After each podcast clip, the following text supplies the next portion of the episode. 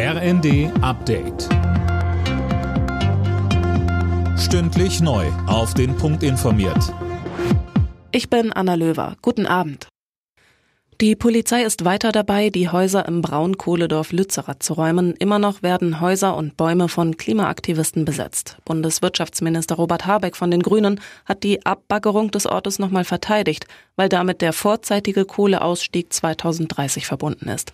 Dazu meinte Martin Kaiser von Greenpeace im ZDF. Der sogenannte Klimaminister Robert Habeck liegt falsch. Lützerath ist kein Symbol, sondern ist der Ort, wo sich entscheidet. Bleiben wir unter 1,5 Grad oder rennen wir in eine Zukunft der Klimakatastrophe?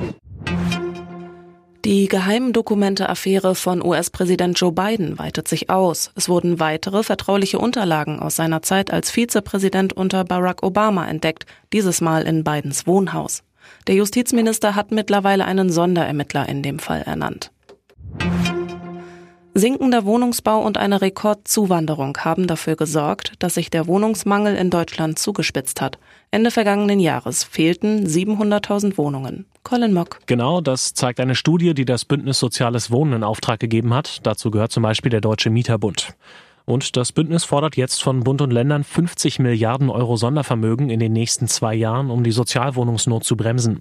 Schaut man auf die Bundesländer, ist die Lage im Saarland und in den Ostbundesländern wie Sachsen und Sachsen-Anhalt am schlechtesten. Hamburg ist im sozialen Wohnungsbau dagegen bundesweiter Spitzenreiter. Auch bei der Wiederholung der Berlin-Wahl gibt es eine Panne. Im Wahlkreis Neukölln war ein Kandidat auf dem Stimmzettel, der gar nicht mehr gewählt werden kann. Er ist inzwischen aus Berlin weggezogen. Alle Briefwahlstimmen für diesen Kandidaten sind jetzt ungültig. Alle Nachrichten auf rnd.de